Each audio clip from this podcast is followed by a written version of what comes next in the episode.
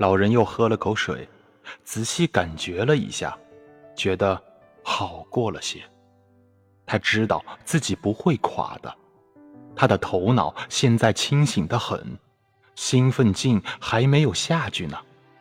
看样子，他不止一千五百磅重。他想，也许还要重得多。假如去掉了头尾和下角，肉有三分之二的重量。照三毛钱一磅来计算，该是多少？说不定我还会发一笔小财呢。嗯，我需要一支铅笔来计算。不是我累坏的脑子，而是因为我从来没有抓到过这么大的鱼啊！从小到大。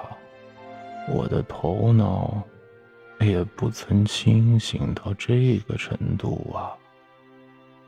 不过，我想，如果那了不起的迪马吉奥知道了，今天会替我觉得骄傲。我没有长骨刺，但是双手和脊背。实在是疼得厉害。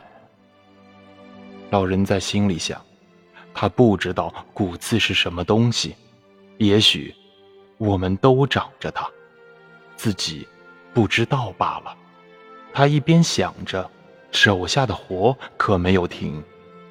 一会儿，他就把鱼紧系在船头、船梢和中央的座板上。它真大。简直像是在船边上绑了另一只大得多的船。从远处看，一定怪怪的。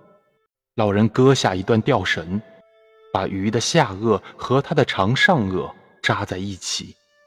这样一来，就让它的嘴张不开了，海水不会灌进它的大嘴巴里，船就可以尽可能干净利落地行驶了。我们可以回航了，让那些人看看，我也不是吃白饭的。老人在心里想着，然后老人竖起了桅杆，装上那根当鱼钩用的棍子和下沿，带着一丝自豪感，张起那张带补丁的帆，小船开始慢慢移动。精疲力竭的老人半躺在船梢上，向西南方向驶去。